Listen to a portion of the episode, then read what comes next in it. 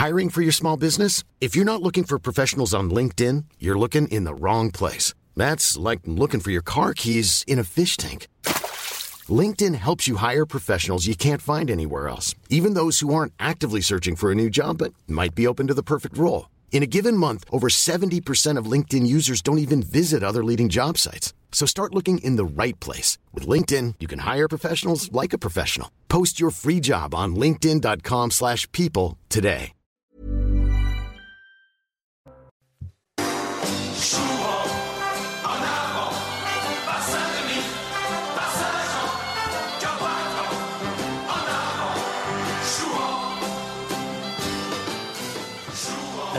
Cadeau pour vous. Martin Ça, Circus. ça me gêne pas. Ah, c'est pas du dans tout le- le Martin Circus. euh, Non, c'était le, quoi, la Révolution le film.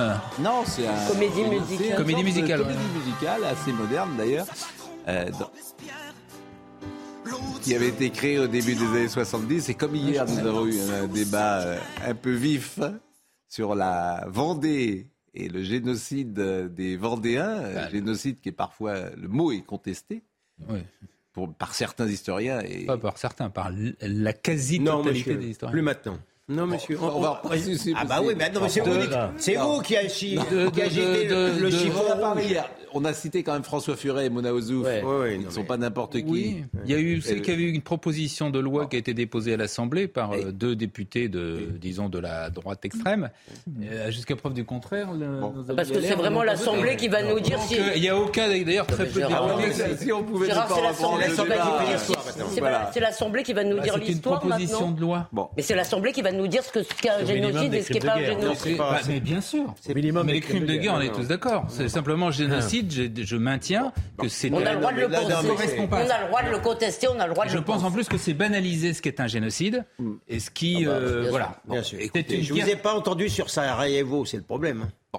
Il n'y avait pas de Il a génocide. répondu Bah oui, mais sauf qu'on parle d'un génocide à Sarajevo. Ah bah moi j'en parle pas. Bon, en tout il y a cas- beaucoup de. Il y a, Il oui. y en a beaucoup qui en parlent. Voilà. Voilà. Bonsoir à tous. On peut faire Non, tous les soirs le même. On peut faire tout. On peut faire tous les Il y a soirs. qu'un seul fautif à cette table, il s'appelle Pro. Fallait pas nous lancer, c'est tout. Euh, Oui, c'est un peu Ah bon, frustrant. après, il C'est un peu frustrant. est je suis, ah, je suis pervers, vous êtes gentil. Ah. Euh, non, je répète, moi je m'abrite derrière François Furet et Mona Ozouf. Voilà. Moi je ne suis rien, mais je m'abrite derrière. Et Solzhenitsyn aussi, je crois. 50 Solzhenitsyn. autres dans l'autre sens. Voilà. Solzhenitsyn Oui, mais disait Et pas des moindres, Jules Michelet. euh, Jules Michelet. Bah oui, l'historien. Il a, oui, je sais. Et- mais Jules Michelet a dit c'est pas un génocide. Bah, il en a, il a jamais. Non, mais le Mais- mot n'existait pas à Ah, l'époque. à qu'il de la Révolution monsieur Sûr que si le mot n'existait pas, il ne pouvait pas l'utiliser. Ça, c'est- Je ne sais pas qui est le plus pervers dans ces cas-là. défini dans la a loi. Bon, les Ah, génocide est défini, Il y a une sorte d'anachronisme. c'est défini dans la loi et ça ne correspond pas. Ah, Gérard, Gérard c'est pas défini. Bah, dans ce cas-là, je vous dis, l'Assemblée s'est prononcée.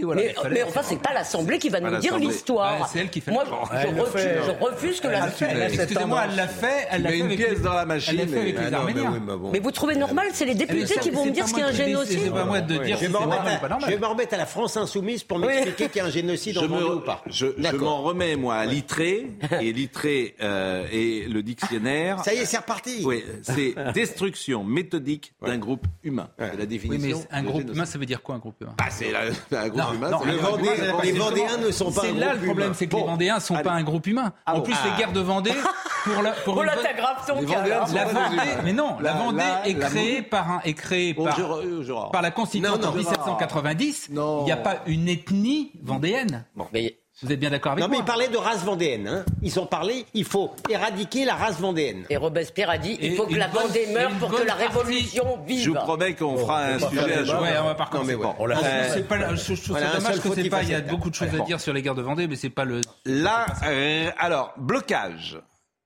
Blocage, raffinerie en grève aujourd'hui, alors que le patron de la CGT, Philippe Martinez, a appelé toute la population à se mobiliser massivement le 31 janvier. La grève a déjà commencé dans la raffinerie. Et ça, ça peut nous inquiéter, parce qu'on a vu les effets euh, de, des conséquences d'une, euh, lorsqu'une raffinerie peut être bloquée. Je voudrais qu'on voit le sujet de Somaya Labidi, et vous me dites ce que vous en pensez. C'est du haut d'un balcon près de la raffinerie Lavera à Martigues que le secrétaire général de la CGT Énergie, Renaud Henry, mobilise les troupes. Bonjour les, les raffineurs, les dockers, les énergéticiens, Tous ces corps de métier se sont rassemblés à l'appel du syndicat pour une grève de 48 heures dans les raffineries et les centrales EDF et 24 heures dans les ports et les docks. Ils veulent mettre une pression de plus en plus forte avant le 31 janvier, jour de la mobilisation interprofessionnelle. Et pour y arriver, un seul mot d'ordre, le blocage de l'économie, comme le rappelle Olivier Mathéou, secrétaire général CGT Bouches-du-Rhône. On a besoin, nous, de réaffirmer euh, une chose, c'est qu'il nous faut viser le blocage de l'économie, encore une fois, non pas pour nuire pour le plaisir de nuire, mais parce que comme nous sommes dirigés par des gens qui obéissent à la finance internationale, le plus simple, c'est de pousser le patronat à leur demander d'arrêter.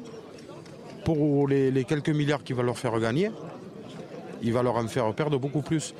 En attendant d'atteindre leur objectif, pendant 48 heures, rien ne rentre, rien ne sort de la raffinerie Lavera, comme dans d'autres raffineries du pays. Et dans les centrales nucléaires, la production a baissé, mais pour le moment, pas d'incidence à la pompe ou sur l'électricité. Bon, euh, moi ce qui me frappe, c'est le, le blocage des deux côtés, si j'ose dire. Mais qu'est-ce qui se passe en France si les cheminots bloquent, si les raffineries euh, sont bloquées, euh, si les étudiants, pourquoi pas, s'en mêlent et si le, gouvernement, bloque ne, ne, ne recule pas Qu'est-ce qui se passe dans ce pays? Parce qu'on sent bien que personne ne cède ni d'un côté ni de l'autre. C'est trop tôt pour le dire encore. Hmm. Il y aura bien un moment où effectivement il y aura l'une des parties qui va céder. On ne va pas continuer, on ne va pas se faire la guerre. Donc il y a un moment où soit le gouvernement effectivement retire Hmm. son projet, ce qu'on ne peut pas exclure, soit il y a un rapport de force qui s'établit à l'Assemblée nationale avec une éventuelle dissolution.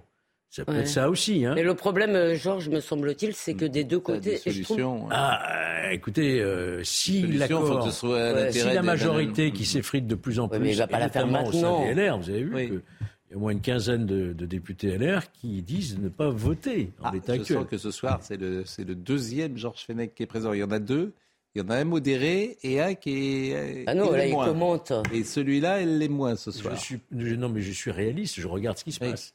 Il y a eu des pointages qui ont été faits. Hmm. Donc il manque 38 voix au gouvernement. On va en parler tout à l'heure. On, va, en parler tout à l'heure parce qu'effectivement, il n'y a pas que chez les LR que ça fissure. C'est marrant quand vous parliez, je me disais, on pourrait presque prendre vos phrases et parler de la guerre en Ukraine où on arrive probablement à ce même genre de phase, c'est-à-dire deux partis qui joue quelque chose d'existentiel, que ce soit vrai ou pas, c'est comme ça qu'elles le vivent, mm. et dont on se dit qu'aucune ne peut, dans le fond, céder quoi que ce soit. Et l'impression qu'on a avec ce gouvernement, c'est qu'il joue sa survie, son histoire, sa place dans l'histoire. Et les syndicats, ils jouent aussi mm. énormément. Donc moi, j'ai pas de réponse à votre question, mm. mais je crains, euh, la seule réponse, c'est que ça risque de pas se finir en 15 jours. Un sujet qui vous intéresse pas, euh, Monsieur Goldman. mais je, je ne sais pas si votre question c'est euh, quoi penser des, des, grèves dans les raffineries ou, autre chose. Moi, je pense que si c'est une grève, j'ai rien à en dire. Ah bon, si, Est-ce qu'elle est légitime Je respecte le droit de grève. Contre le blocage, non Écoutez, moi, je, je comprends parfaitement que des gens n'acceptent pas cela. Le, les, mœurs, les mœurs en France qui, qui, qui, qui sont de même de faire grève pour empêcher l'Assemblée nationale de statuer sur un texte m'échappe un peu. Mais j'ai fini par m'y habituer. Ce que je vraiment ce que je révoque complètement, c'est le blocage. J'ai pas bien compris si c'était des grèves ou des blocages. Bah, il dit qu'il veut bloquer. si c'est blocage, c'est pour moi complètement illégal. Et si c'est illégal, c'est scandaleux. voilà, c'est tout. On l'a vu par En Allemagne, les fonctionnaires n'ont pas le droit de faire grève. Hein. Oui, alors je ne suis pas certain que ce soit le cas pour les transports. Ça l'est en Autriche. En Autriche, on n'a pas les. les, les, c'est la contrepartie de la sécurité de l'emploi. Oui, oui. Non, mais c'est vrai que la question peut se poser. Ce qu'il y a, c'est que ce n'est pas tout à fait le moment, à mon avis. Non, à mon avis, vous avez raison. Bon, alors, non, c'est simplement pour répondre en un mot à votre réponse, euh, et à votre question, il y a deux réponses possibles. Ce qui s'est passé en 95, c'est-à-dire après un mois de grève, le gouvernement euh, lâche, mm. et ce qui s'est passé en 2010, où il y a aussi eu euh, un mois de, de, de, de grève, de manifestation il y a eu 14 journées et le gouvernement a tenu. Voilà, donc euh, quelle sera, moi je suis incapable de vous dire. Alors ça se fissure, et même ça se fissure parfois au modem. Et on le voit avec euh, François euh, Bayrou qui est sur une position qui... Et même au sein de la majorité. Oui, bah, c'est pour ça que je voulais vous faire écouter Richard Rameau. Quand je dis la majorité, c'est-à-dire les macronistes. Quoi, oui, ah bah, oui bah, les macronistes, ils, vont... Enfin, la majorité. le modem, c'est le genre d'amis qui vous fait regretter vos ennemis. Hein, non, mais ils vont... majorité très relative. Ils vont sur le terrain et ils sont, il y a 70% des gens qui soutiennent le mouvement euh, populaire, la contestation en tout cas. Écoutez Richard Ramos qui est un député, écoutez-le. Donc cette loi, elle est injuste pourquoi, à Nogé Elle est injuste parce que les femmes qui ont déjà des carrières hachées, ce sera encore plus dur pour elles. Ce sera, ce sera dur également parce que imaginez quelqu'un dans le Loiret comme ailleurs, qui a travaillé toute sa vie des dizaines d'années, qui moi me disent, tu sais, moi je me lève le matin, il y en a d'autres, on les aide et ils vont pas au travail. Ceux-là, on va leur dire quoi? On va leur dire, ils sont venus me dire quoi dans, dans le Loiret? Ils sont venus me dire, il y a quelques semaines, vous nous avez enlevé un an de chômage. Et donc maintenant, vous nous allez retirer la retraite, donc tu vas me faire terminer au RSA. C'est la question de la fin de carrière, la fin de euh, carrière, qui vous moi, qui- inquiète Ça, c'est ce qu'on entend également euh, lorsqu'on donne euh, la parole euh, aux Français. Ces témoignages-là, je les entends tous les jours. Non, mais il est clair que l'objectif de la réforme, c'est que les Français travaillent plus longtemps. Mm. Et il est clair que les Français n'ont pas envie de travailler deux ans de plus. C'est- Voilà, c'est un constat. et la dit, le- seule question est de savoir, c'est quelles sont les autres solutions, d'une part, et deuxièmement, est-ce qu'il est possible qui- d'améliorer le projet pour que Ouais. les deux cas véritablement qui Mm. posent un vrai problème, c'est-à-dire la carrière d'un certain nombre de femmes, et deuxièmement, euh, ceux qui ont commencé à travailler entre 20 et 21 ans, est-ce qu'on peut trouver Non, Gérard. des solutions Non, non, Gérard. Dès l'instant où il y aura la mesure d'âge, Oui, tu peux imaginer tout ce que tu veux, ça sera niette. Ben, J'y c'est crois pas du tout. oui, c'est Et- possible. Par contre, la réforme du chômage, l'opinion était très pour. Oui. Elle n'était pas du tout hostile. Bon, euh, C'est ça qu'ils ont réussi oui, à non, faire un bleu, là. Il y, y a un paramètre qui pourrait être pris en compte, on le dit sans arrêt. Quand tu gagnes bien ta vie, que tu travailles deux ans de plus, c'est pas grave. Quand tu gagnes particulièrement mal ta vie, que tu, que tu la gagnes depuis euh, 40 ans en difficulté, peut-être as-tu le droit de partir plus tôt. Mais tu gagneras ça. encore moins. C'est ce qui est prévu Tu quand même encore pour moins un certain nombre, parce qu'il y en a retraite, 40% qui n'iront pas jusqu'à 64 ans. Bon. Mais il y a un moment, le, le drame, si vous voulez, si je puis dire, et je plaisante, Oui. euh, c'est qu'il y a euh, les riches euh, sont très riches, mais ils sont très peu nombreux. Hmm. Or, si vous les retrou- trouvez pour équilibrer 18 milliards, hélas, vous ne pouvez pas. L'idée qu'on peut simplement en tapant sur les riches trouver l'argent, c'est pas vrai. Et je ne sache, pas, Rachida je ne sache pas que les Italiens soient plus courageux que les Français, mais je me trompe peut-être. Rachida, mais c'est arrêtez. de Mais non, mais non, vous parlez de l'âge. Non, non, là, Mais votre non, mais c'est exemple, notre c'était l'âge. culture. Mais on a une culture qui est comme ça. Ah ouais, la bah, France, c'est pas l'Italie. voilà. Si L'Italie, c'est- c'est pas si C'est l'Allemagne. une question de culture. Il y a Bah, pas- bien sûr, il a raison. euh, Il, a raison. Il y, a des, il y a Simplement- un passé là Je veux dire, quand tu es président de la République, tu dois prendre en compte de l'histoire sociale euh, des luttes en France. C'est pas la France, c'est pas l'Italie. La France, c'est pas l'Allemagne. Ça, c'est vrai, mais le véritable problème, Pascal, c'est les salaires. d'augmenter les cotisations. Et, le Bah voilà, c'est ça ou avoir un autre type de salaires. Financement. C'est les Bon, salaires, le- Rachida Dati, oui. Les Ra- gens ne veulent pas bosser parce qu'ils ne sont pas assez Mais payés. oui, c'est tout. Ça, c'est C'est, je vous le dis, plus euh, essentiel. bon. Rachida Dati, elle était ce matin sur France Inter. Alors, Rachida Dati, Ah, elle est invitée sur France Inter. oui. Ah oui. Donc, Ça Nous, Elle, elle avait même dit du bien de France Elle a- Inter. oui, oui, bah, c'est oui. parce qu'elle avait Oui, dit du bien elle d'ailleurs. Bon. Rachida Dati, elle est républicain. Bon, du bien. elle ne s'est pas vraiment prononcée ce matin si elle votera ou pas. Écoutez-la. La négociation parlementaire va, va s'ouvrir. Il y aura des amendements, il y aura des avancées. S'il n'y a pas d'avancées, on va pas aller avec eux. Nous, qu'est-ce qu'on on veut sauver ce système par répartition et on veut S'il n'y a évidemment pas d'avancée, vous n'allez pas aller avec eux? Mais non, mais il faudra bien améliorer le texte et il sera forcément euh, amélioré. Le débat parlementaire, c'est pas un débat pour rien. Enfin, je vous rappelle que les LR, ils défendaient la retraite à 65 ans dans, le, Oui, dans la oui, campagne dans présidentielle il y a six mois. D'accord. hein, non, mais euh, c'est pas la ma- peine de le dire sur ce ton. Non, mais ce que je veux dire- c'est pas ça. C'est que il il l'a défendé dans un autre contexte. Bon. Et d'ailleurs, Emmanuel Macron a été un peu piégé parce que le contexte ne s'y prête pas. S'il avait fait la réforme euh, sur son premier quinquennat, elle serait sans doute passée. Oui, alors elle, elle n'est pas députée, hein, on le rappelle, mais manifestement, quand on l'entend là, elle n'adhère pas au projet. C'est ce que je comprends. Et là, je viens vers vous. Que vont faire les LR c'est important la Il y a combien de de votes? Il y a combien de voix chez les LR Elle est présidente du Conseil national maintenant, c'est-à-dire Oui. le président du Parlement au sein des, des LR. Donc elle a un poids politique. euh, Oui, parce que alors c'est une usine à gaz. Votre, vous êtes déjà pas nombreux au LR, mais j'ai vu l'organigramme. Il y a dire, plus. euh, si de- elle ne vote pas, puisqu'elle n'est pas députée, Oui, euh, elle a quand même un poids politique d'accord avec vous. important dans la Mais, mais l'organigramme du LR, c'est. Vous vous en foutez, une- oui. mais- Non, mais c'est une usine à gaz, c'est tout ce que je comme voulais dans armée partis, mexicaine. hein. Oui, mais Vous avez vu alors, la LFI, ce qui se passe, vous oui. avez vu partout. Ouais, c'est plus Voilà, directif. voilà. Bon, enfin, il y a un organigramme, il Oui. est là. Tout le monde a quelque on- chose à manger. On s- Un petit os. Bah, c'est mieux qu'à LFI. Oui, Bon. ça a toujours été comme Bon, ça. et qu'alors, elle est quoi dans le- l'organigramme, vous avez dit? Elle est présidente du Conseil euh, national, c'est-à-dire qu'en fait, c'est elle qui représente l'ensemble des, des adhérents, quoi. La voix, la voix des adhérents. Là, manifestement, ah bah, donc là, euh, elle n'adhère pas au projet. De ce que je comprends, effectivement, il y a déjà, on entend la petite musique, ce projet doit être amélioré. Qu'est-ce qu'on va mettre effectivement euh, sur la table? Mm. Quelles vont être euh, les enchères? Que vont porter effectivement euh, les Il y a 577 On sent quand même qu'on avance un peu à reculons. Il y a 577 hein. sièges, dont 572 sont pourvus. Il y en a 5 d'ailleurs qui restent vacants dans l'Assemblée nationale. Ben oui, parce qu'il y a des élections partielles. Pour obtenir une majorité, il faut 289 députés. Mmh. Il, il, 38. il n'y a pas de minimum de députés nécessaire pour voter une loi ou un amendement. Oui, il faut qu'il y ait bon. une majorité euh, présente. Donc, euh, il faut être présent, hein, c'est ça. Bah, Là, tout le monde saura si vous votez ou pas. C'est important de le dire. Parce que la, plupart des scrutins se font à main levée. Mais là, du fait que c'est un texte majeur, il est évident que les, groupes vont demander un scrutin public. Le scrutin public, c'est le député qui appuie sur le bouton pour, contre, abstention. Donc, dans, sa, circonscription, on saura. on sait, c'est au journal officiel, on sait qui a voté mm. quoi. Il est évident que ça, ça peut changer la donne. Hein.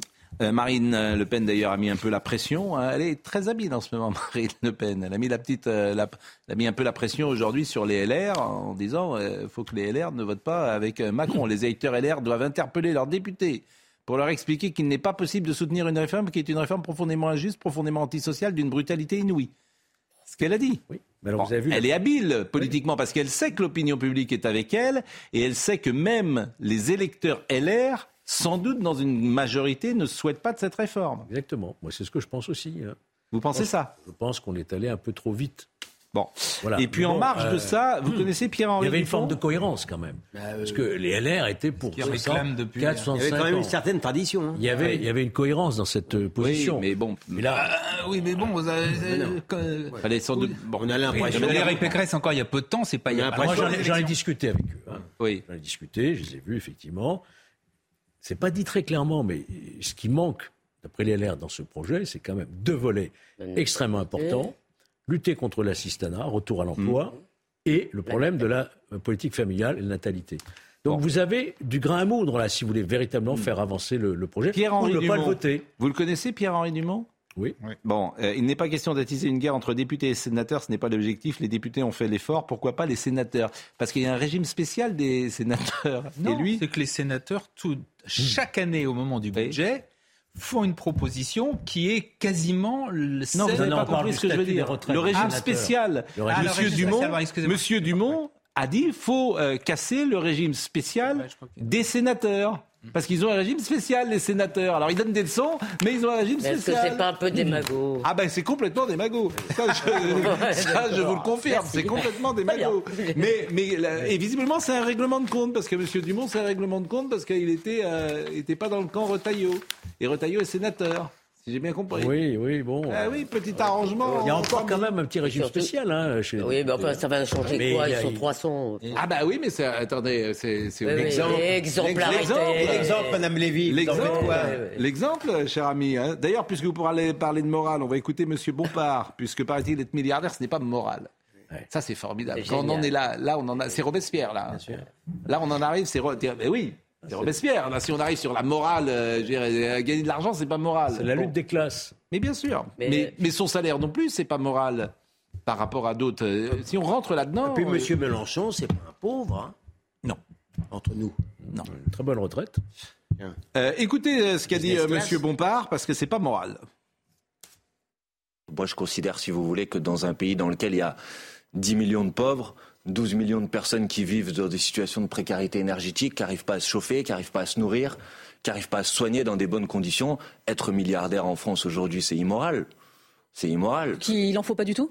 Bah, je pense qu'il faut, c'est pas, c'est pas, il en faut pas du tout. C'est que le gouvernement, l'État doit mettre en place des politiques de redistribution des richesses pour faire en sorte que les richesses qui sont accumulées aujourd'hui dans un nombre de poches toujours plus réduites euh, soient partagées pour le plus grand nombre.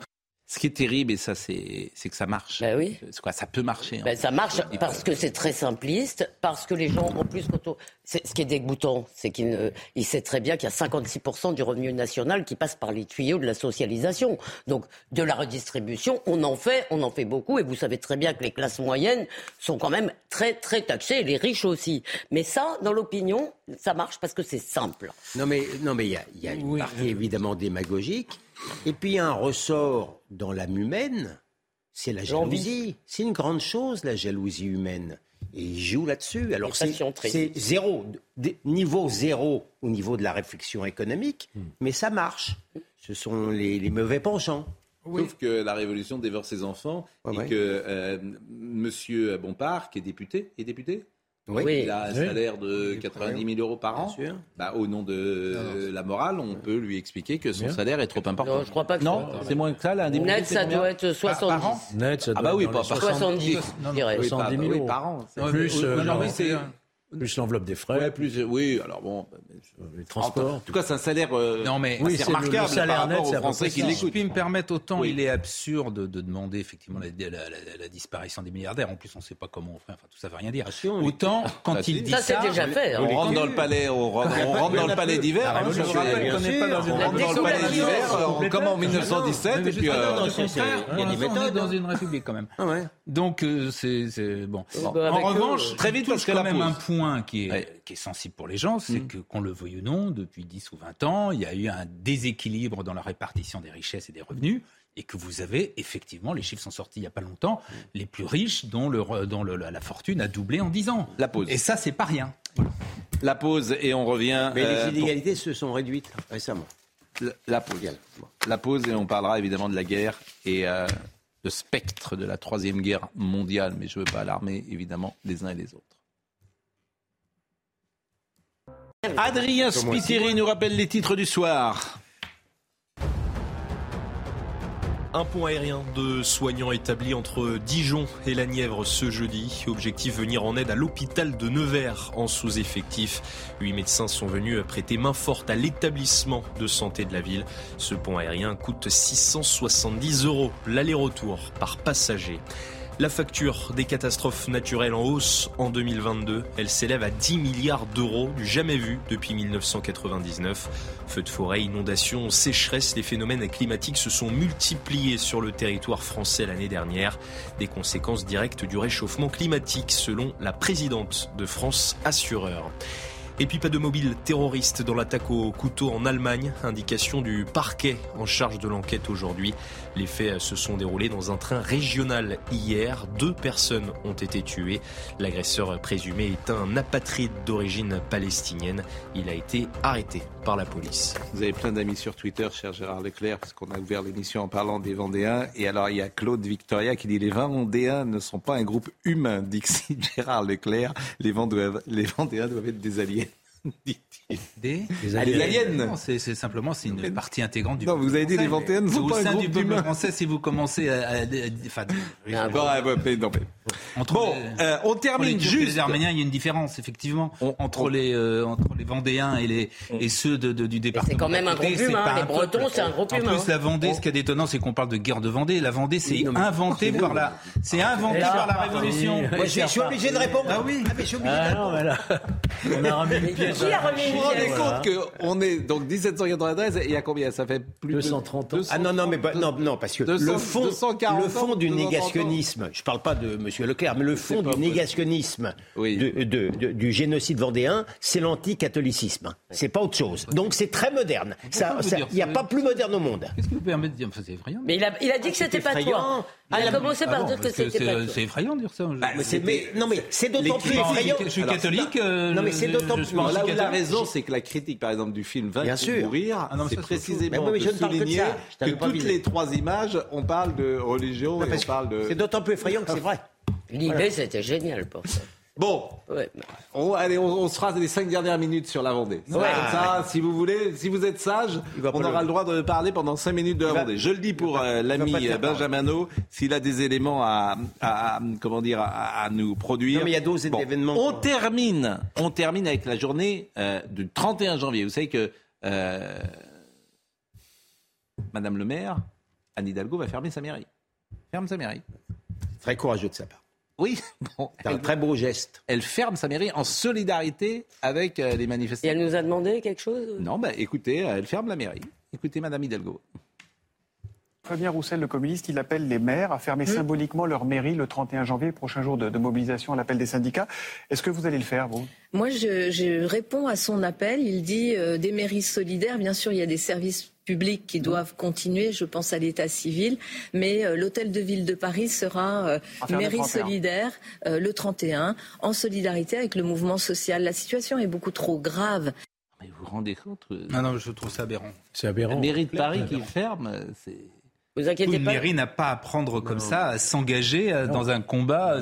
Mais, c'est, elle, est au service de tous les tous les citoyens. On n'a pas à fermer une mairie. c'est euh, constitutionnel, c'est contraire à la démocratie. Oui, je, trouve vraiment sidérant. Je trouve que Madame Hidalgo de toute façon est sidérante en général. De toute façon, un élu ne fait pas grève fait pas grève sur son mandat. Non, mais là, c'est les employés de la mairie qui sont. Mais de toute façon, elle n'a pas. C'est à elle de. il y a une fronde. Ça en dit long d'ailleurs sur sa psychologie. C'est un côté fronde, si vous voulez. Hein. C'est un côté fronde, fronde des mairies. Elle a fait, on rappelle quand même, madame, ces gens, elle a fait une campagne juste catastrophique. Elle était élue quand même. Hein. Excusez-moi. Non, je parle de la présidentielle. Ça ah, a pas 15 000 à Paris. Hein. À Paris, elle était élue. 15 000 voix. Elle a fait combien? 72. 1,7. C'est mais le plus grand flop de l'histoire du PS, de l'histoire moderne. Et elle est là, tranquillement, en train de parler sans, sans, une, le minimum de honte. C'est ça qui est sidérant. La honte n'existe pas. Il y a un moment, je sais pas, tu peux te cacher. Tu peux dire, bon, ben voilà, évidemment, quand, quand on est rejeté à ce point. Non, elle ferme sa mairie. Non, mais qu'elle ait une opinion là-dessus? Bien sûr. Au contraire, c'est une femme politique mais qu'elle prenne euh, finalement en otage les Parisiens en disant la mairie. Ce qui est extraordinaire, c'est que. Elle, instrumentalise. Anne, Hidalgo aime enquiquiner une partie des Parisiens. Non, mais vraiment. moi, je me rappelle qu'un jour, on voulait nous réconcilier, elle me l'a dit en quelque sorte. Que vraiment, enquiquiner les gens comme moi, ça ne la dérangeait pas. Et là, elle veut bien montrer de quel côté elle est. Les autres, un petit plaisir même, non Non, mais, non, mais c'est le plaisir. C'est le plaisir d'enquiquiner. Oui, ah oui, oui. Non, elle est contente de m'enquiquiner Pascal Pro. Ah, moi, elle m'enquiquine pas du tout. Ah bon, vous, vous circulez en volant peut-être Mais non, parce que, eh, comment dire, elle enquiquine beaucoup de Parisiens. Moi, j'arrive à 6h30 ici et je repars à 9h30. Donc, euh, bon, je vois pas beaucoup de gens. Non, c'est le plaisir de la pause. C'est tout. il y a aussi ça. Bon, l'Ukraine. Parce que ça, c'est quand même dramatique. Ce matin, euh, on a eu le sentiment qu'il y avait une forme de tournant, d'escalade. Alors c'est vrai que des mm. tournants dans cette guerre, à force de dire qu'il y a des tournants, bon. mais ces chars qui sont livrés peuvent nous inquiéter, disons-le. Euh, et on a dans l'oreille ce qu'avait dit euh, Vladimir Poutine. Je vous propose de voir le sujet d'Augustin Donadieu sur cette journée particulière avec les chars allemands, chars américains qui seront euh, livrés, chars français, euh, point d'interrogation. Après les Allemands, autour des Américains d'envoyer des chars à l'Ukraine. 31 chars Abrams qui s'ajoutent aux 14 Léopard 2 promis par le chancelier allemand.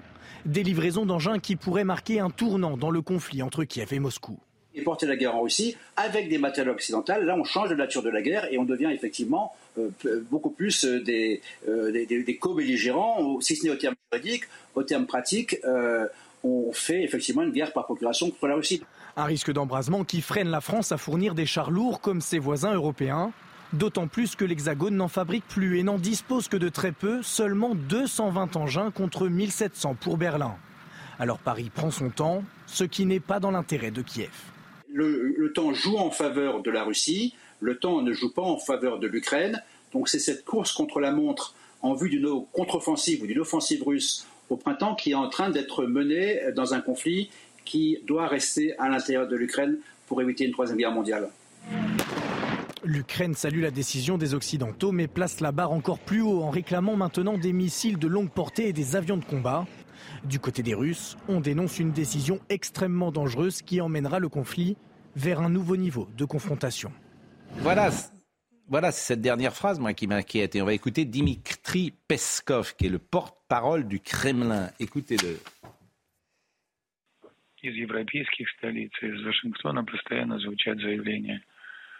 Il y a des déclarations des capitales européennes et de Washington selon lesquelles l'envoi de divers systèmes d'armes en Ukraine, y compris des chars, ne signifie en aucun cas l'implication de ces pays ou alliances dans les hostilités en Ukraine.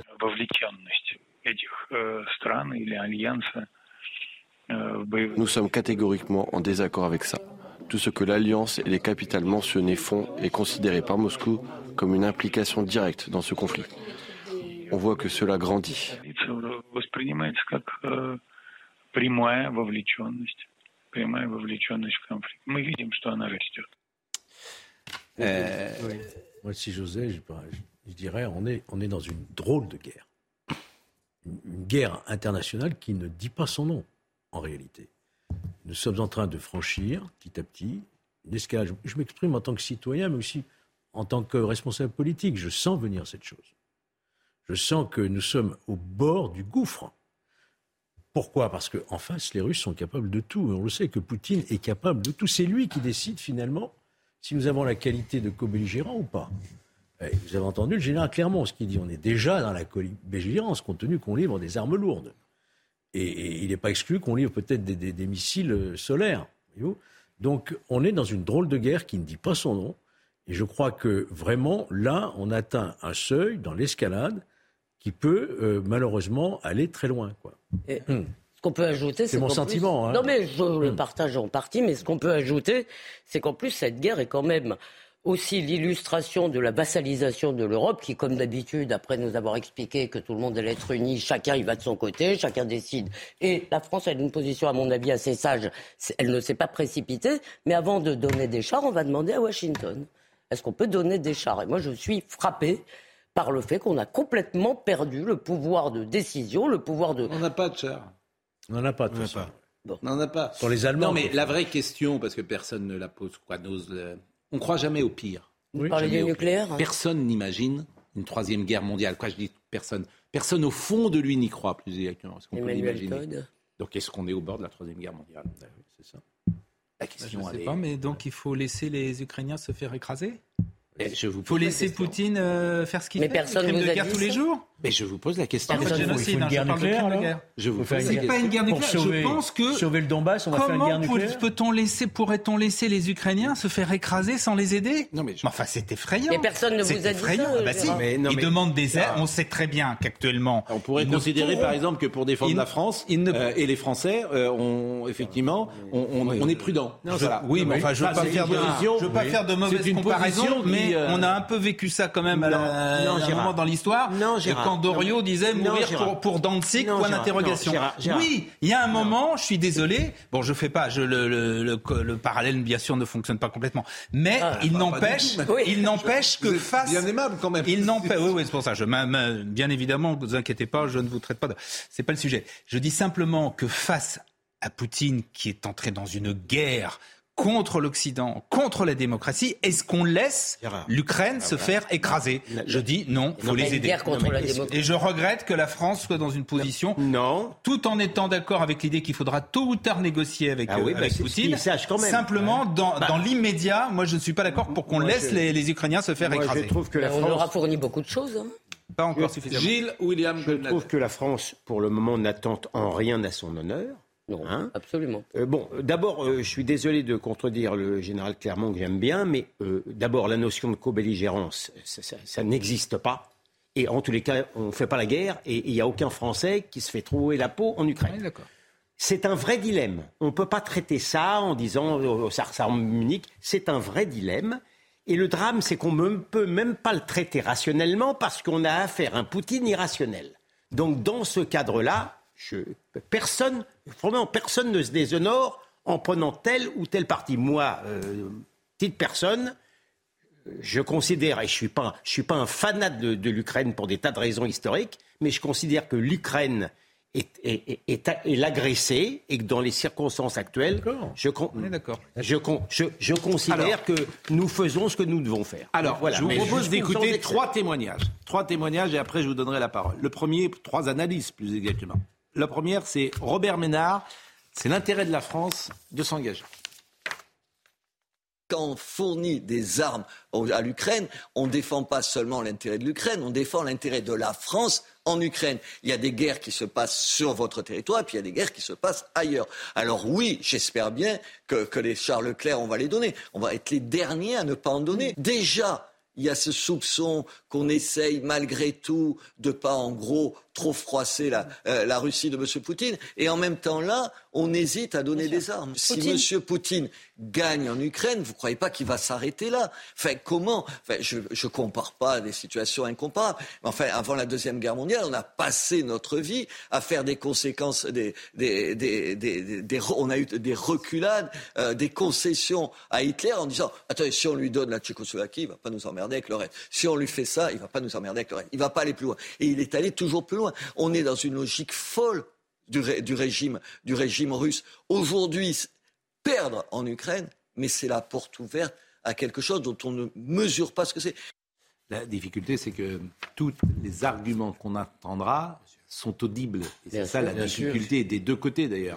Euh, euh, il y a beaucoup d'arguments en tout cas qui sont audibles. Deuxième, dilemme. En deuxième, ce qu'il dit, je suis totalement eh d'accord. Mais, oui, d'accord. Mais, c'est toute la difficulté, je, suis d'accord. Parce que c'est Ménard que je vais être contre le. Mais je suis d'accord. Il manquerait plus que ça. Oui, mais ce qu'il ne dit pas par rapport à Munich et par rapport c'est qu'on a affaire à une puissance nucléaire. Oui, bon. Deuxième. Et on n'est pas, on n'a pas de système d'alliance avec l'Ukraine. Deuxième témoignage, ah. analyse que je voulais vous proposer. Et il y en a trois. Donc ça, c'est la deuxième. C'est Régis Le Sommier, qui est le journaliste que vous connaissez, qui revient, était avec nous ce matin. Il est resté euh, une quinzaine de jours sur le front avec les soldats russes et il témoignait ce matin dans notre émission. Les Russes, on avait dit, j'ai entendu sur des plateaux plusieurs fois qu'il manquait de munitions, que les troupes étaient démoralisées. Non, le discours de Poutine, il marche à fond avec ses troupes, en tout cas. Moi, j'ai passé du temps avec ses soldats. Euh, l'écho, on en parlait hier soir, de la Seconde Guerre mondiale est permanent. C'est-à-dire c'est une sorte de forme structurante, c'est-à-dire qu'ils vivent la guerre de leur, de leur, de leur grand-père finalement. Ils sont absolument déterminés et c'est un enfer. Ce que je veux dire, c'est quand j'entends des propos comme celui de M. Ménard nous dire on va y aller, on va continuer, continuer, continuer, moi je n'ai pas envie qu'on vive en France que j'ai vécu pendant dix jours. C'est-à-dire, vous êtes sur une ligne de front, c'est Verdun tous les, quand vous dormez, vous, vous êtes réveillé par des obus parce que votre fenêtre a été soufflée. Donc du coup, vous êtes en train de calfeutrer la fenêtre parce qu'il fait moins 15 dehors. Donc c'est des gens, ça c'est ce que j'ai vécu à mon petit niveau pendant euh, quelques jours avec eux. Si vous voulez, ces gens-là vivent ça en permanence. Et là, actuellement, ce que moi j'ai vu, c'est que les Russes commencent à grignoter, ils recommencent à avancer. Mm. Ils, ont, ils sont hier entrés dans la ville d'Ugledar, qui est une sorte de verrou au sud, euh, qui, qui, est en fait euh, juste à côté de Donetsk, qui tient depuis des années. Donc ils sont rentrés dans cette ville. Ils ont repris une quarantaine de villages du côté de Zaporizhia. Et la vraie question aujourd'hui, euh, en regard des, de ces leaders occidentaux qui n'ont pas connu la guerre, c'est est-ce qu'on veut que l'Ukraine nous appartienne? Est-ce qu'on veut que ce conflit soit le nôtre? C'est ça, c'est toute la question. Et, et est-ce qu'on aura, si tel est le cas, euh, des leaders à la hauteur euh, d'Eisenhower, de, Churchill, euh, qui seront capables de faire la guerre à Poutine et de la gagner? C'est très intéressant ce qu'il dit, parce que les leaders n'ont pas connu la guerre. Donc ils n'ont pas le même rapport. il citait aussi Colin Powell ce matin, qui lui avait connu la guerre, et lorsqu'il avait été interrogé par Bush, si les, États-Unis devaient ou pas faire la guerre, il avait témoigné de la réalité, en l'occurrence de la guerre du Vietnam qu'il avait connue. Et dans la psychologie des uns et des autres, ça peut jouer. Troisième passage, troisième analyse. Gilles pourquoi vous dodelinez Non, parce que j'aime bien Régis, mais je ne suis pas du tout sensible à ses arguments. On a bien compris que la guerre, c'était pas terrible. Et on a bien compris aussi que les Russes, euh, ils, étaient en train de se refaire un peu la cerise. Raison de plus, bien sûr. dans ce cas-là, pour aider les Ukrainiens. Donc je suis, je, euh, c'est bien, c'est bien qu'ils viennent là-bas, qu'ils voient du côté russe. Non mais moi je vous posais euh, en clair la question. S'il y a une réponse nucléaire de Poutine, ça, ouais. Euh, on a le droit de dire ça ou pas? Si, si, c'est la réponse nucléaire. Mais, mais donc, qu'est-ce que vous dites Non, mais vous, avez... non, mais vous prenez le risque. Non, mais attendez. Non, mais vous prenez le risque. On est Non, mais je vous pose la question. Vous prenez le risque de la réponse nucléaire de Poutine sur l'Occident On est pour l'instant dans une livraison d'armes. On n'est pas dans la co-belligérance. Non, mais je vous pose une question. Donc, vous pensez qu'il ne fera pas Vous pensez qu'il n'y aura pas de réponse nucléaire J'ai commencé par dire. Vous avez entendu J'ai commencé par dire qu'on était dans un vrai dilemme. Et que personne ne se déshonorait en prendre telle position, telle position. Moi, je pose la question. Je ne donne pas mon avis en posant cette question. Ne vous méprenez pas. Non, non, non. Mais je la pose parce que je sais, je sais que les téléspectateurs qui nous regardent souhaitent que cette question soit posée. C'est une question légitime. Souhaitent que cette question soit posée. Moi, je pense qu'il faut quand même. Parce que vous faites de la morale tous les deux, c'est très bien. Non. Si. Ah non. Si, si. Ah non, c'est pas. Et vous avez raison d'ailleurs. Et vous avez raison. Ah, je fais pas que de la morale. Vous avez raison. Il y a quand même eu un précédent. C'est en 1962 à Cuba quand les Russes veulent veulent mettre des, installations nucléaires à Cuba, les Américains n'ont pas lâché. et donc là, on a frôlé la guerre mondiale. Mais il y a un moment, vous ne devez pas vous coucher. Vous ne devez pas vous coucher. On ne doit pas se coucher. Non, mais le problème de Régis Le Sommier, c'est qu'il ne, effectivement, il ne met qu'un côté dans la balance. Bah, C'est-à-dire, il ne parle pas, bon, je ne parle pas de morale, je parle d'éventuelles conséquences, qu'une fois que Poutine, effectivement, mm. aurait avalé l'Ukraine, on pense bien, je veux dire, qu'il risque de ne pas s'arrêter là. Maintenant, pour répondre à votre question, il y a quand même une chose qui, moi, me fait penser qu'on n'est pas dans une conflagration nucléaire, parce que pour se lancer de la part de Poutine dans une conflagration nucléaire, il faut qu'il prenne le risque de représailles nucléaires. Et ça, malgré tout, oui, non, mais il faut quand même pas l'oublier. Oui, rationnel. Quand même... que vous tu savez pas. Euh, tu deviens rationnel. Bon. Alors, dernier passage, c'est Claude Maluret, qui est plutôt, je pense, sur votre ligne. Ah oui, il va en guerre, lui. Euh, oui, ce que vous appelez la tanguère. Claude Maluret, qui était ce matin euh, sur RTL, qui est le sénateur que vous connaissez, euh, toujours extrêmement intéressant à écouter. Vous voulez pas l'écouter? Si, non, j'aime beaucoup. Écoutez. Nous sommes en guerre. La Russie est en guerre contre l'Ukraine, la Russie a envahi l'Ukraine, et par conséquent, on a décidé euh, d'aider l'Ukraine. Le président, dans ses vœux, a expliqué qu'on les soutiendrait jusqu'à la victoire finale. La victoire finale, c'est une victoire, la victoire d'une guerre. On n'est pas en train de jouer au Monopoly ou aux échecs. Nous décidons de ne pas être co-belligérants, mais nous décidons d'aider l'Ukraine à gagner la guerre. Je pense qu'il faut que les alliés se répartissent les chars. C'est probablement les léopards qui sont les chars les mieux adaptés et les plus nombreux. Donc il faut que les Allemands et tous ceux qui en possèdent euh, les livrent, et que la France euh, mette fort sur ce qui, par exemple, sur les défenses solaires. Mais dans tous les cas, il faut évidemment franchir un palier. Bon, c'est pas va en guerre. C'est ce que, hein, bah, c'est pas va en guerre. Il faut fournir des bah, missiles. je suis désolé, c'est euh, il euh, faut franchir un palier. C'est pas le euh, il, dit, il dit, nous sommes pas en guerre. Il veut pas aller, il veut pas déclarer la guerre à Poutine. Il veut fournir des armes. Faut, chaque mot compte. Il faut franchir un palier. Alors, écoutez le deuxième passage sur les lignes rouges qui, à ses yeux, dit-il, sont bidons. Écoutez, Monsieur Manuret. Les lignes rouges, c'est complètement bidon. Les lignes rouges sont fixées par Poutine. C'est nous qui lui laissons le monopole de l'escalade. Euh, chaque fois que euh, on, augmente notre participation, Poutine dit ça va être l'apocalypse. Et puis le lendemain, il ne se passe rien. Pour une raison extrêmement simple, c'est que Poutine est au maximum. Poutine, euh, avec toutes ses forces sur, le terrain, est en train de reculer depuis plusieurs mois. Ça fait trop longtemps qu'on a peur de Poutine. Comme on a eu peur de l'Union soviétique jusqu'à ce que Reagan décide que euh, qu'il y en avait assez, qu'on allait faire la guerre des étoiles, et où ils se sont effondrés, euh, et où on a découvert que le système ne marchait pas. Je suis moins sûr que. Je, suis pas sûr. C'est un pari de sa part. Je suis désolé, hein, il ne peut pas être affirmatif. C'est un pari parce que le vrai, la vraie question, c'est si jamais Poutine pense qu'il va perdre la guerre, qu'il a un risque de perdre la guerre. Là, euh, on ne peut pas en parler avec autant d'assurance, je pense. Oui. Euh, Poutine, s'il voit les Occidentaux armer l'Ukraine, il peut imaginer que la guerre, il la perd. Et là, qu'est-ce qui se passe? Mais quand même, il faut répondre à Gérard qui disait tout à l'heure déjà la France est accusée d'eux. Moi, franchement, là, je trouve que euh, la position française, qui est nous aidons les Ukrainiens, nous leur avons quand même fourni des choses, mais malgré tout, nous cherchons à conserver euh, le contact, le canal avec Poutine, de façon à envisager un jour que tous ces gens, on puisse les amener à la table de négociation, me semble être une excellente C'est ça la vraie question. Bon, dernière chose, puisqu'il reste trois minutes. Il faut jouer des deux, il faut Évidemment, laisser une, Non, mais moi j'en ai marre, les accusations des Ukrainiens, là, ça va. Laissez parler, monsieur. Il reste, non, il reste juste trois minutes et euh, Gilles William voulait euh, évoquer euh, la ville d'Alger-Ziras qui se recueillait aujourd'hui après la mort du sacristain tué mercredi soir dans une attaque à la machette contre deux églises dont l'auteur présumé un Marocain de 25 ans sans antécédent judiciaire était en instance d'expulsion depuis juin. Euh, c'est vrai que les chrétiens sont euh, euh, persécutés. Il n'y a pas un jour. Il n'y a pas un jour. 390 millions, de, de, chrétiens sont en danger chaque jour. J'observe que dans l'espace médiatique, on a assez peu parlé. C'est vrai qu'il y a la guerre. Les chrétiens d'Orient, là, oui. Oui, mais on a assez peu parlé de ce qui s'est passé en Espagne et de ce sacristain. à Londres, Monsieur, à 8 heures comme à 9 heures, on a annoncé sur France Inter, que j'écoute comme vous savez, on a annoncé qu'il s'était passé quelque chose, effectivement, en Espagne, qu'un sacristain était mort, mais on ne vous a pas dit sur cette chaîne-là par qui c'était, à savoir un Marocain, on tient là-bas en situation irrégulière. Ça, c'est terminé. Ça, c'est mort aux chrétiens. Voilà, ça, c'est pas possible. Si un ultra-droite avait fait quelque chose d'infiniment moins grave à Massy Palaiso, là, ils en auraient parlé. Non, mais tant pis si pour je France puis- Inter, si je les puis médias, dire une gentillesse non, non, non, mon avis, c'est William. accessoire, ça. Non, Ah non, bon non, Ah ouais, pas ah bon, ah bah, tu parles, tu parles Non, d'accessoire. non, ça informe Ah bah, beaucoup de gens. Mais c'est fait, c'est que fondamental. cette affaire nous rappelle tristement et douloureusement. Saint-Étienne du Rouvray.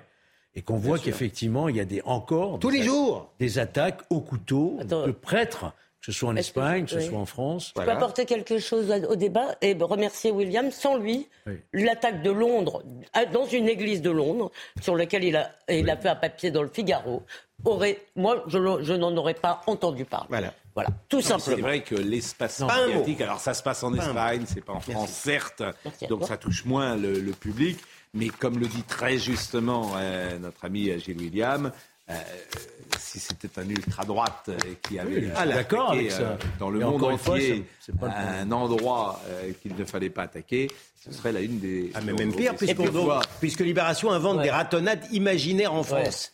Et puis, et puis France Inter, tu les payes. Non, mais on peut faire le procès de la presse, effectivement. Tu les payes. Bon, on va essayer de pas être en retard avec euh, notre ami Olivier Benkemoun. J'avais dit qu'on parlerait de la Vendée, mais je crains que nous soyons déjà en retard, cher ami. Mais on écoutera tout à l'heure quand même pour faire plaisir Comment à ça, Gérard Chouan en avant.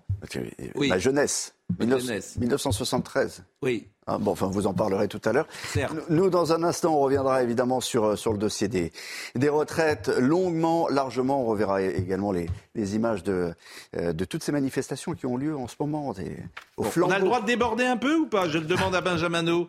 Bon anniversaire à Michel Sardou. Ah, ça c'est vrai. Bon anniversaire, j'espère Ah, que vous en parlerez. ça, bon anniversaire à Michel Sardou. Et le problème, c'est que si vous en parlez pas, moi je peux pas en parler parce que je ne suis que le filtre, je ne suis que la, la passoire de cette Non, mais alors, mais on, on a le temps de l'écouter ou pas, Benjamin On n'a pas le droit de temps de l'écouter. Allez, écoutons Michel Sardou. J'étais avec lui euh, à l'heure du déjeuner à RTL et il nous parlait du travail qu'il fait. Tous les jours, il bosse et la voix revient. Michel Sardou. J'étais au studio hier, en studio hier pour euh, parce qu'on va rénover toutes les chansons, on va, on va revoir tout ça, on va toutes les réorchestrer. C'était un vrai plaisir parce que c'est vrai que de retrouver les grandes salles, les grandes ambiances, le public de la des concerts n'est pas le même que celui des théâtres. D'abord, ils savent, ils savent ce qu'ils vont entendre, donc il faut les surprendre avec ce qu'ils connaissent déjà. Euh, c'est plus amusant et, les contacts sont beaucoup plus directs, sont beaucoup plus. Ils participent. Le, public de, de, concert ne vient pas uniquement écouter, il participe aussi au, au, spectacle. Alors, on a remis des chansons que les gens ont un peu oubliées. Je veux pas faire un, un copier-coller de ce que j'ai fait la dernière fois. quoi. Voilà. Donc il y aura des chansons anciennes, moins connues, mais qui sont formidables. Dans 250 jours, il sera sur scène le 3 octobre au Zénith de Rouen. Et en 2024, il sera à l'Arena euh, à Paris pour son dernier euh, concert devant 20 000 personnes. Donc c'est une grande tournée qui est mise en place, euh, Michel Sardou. Merci, merci chers amis. C'est jeudi, demain on ne sera pas là, c'est Julien Pasquet. C'était bien de traverser cette semaine avec vous. Et puis on peut écouter ça.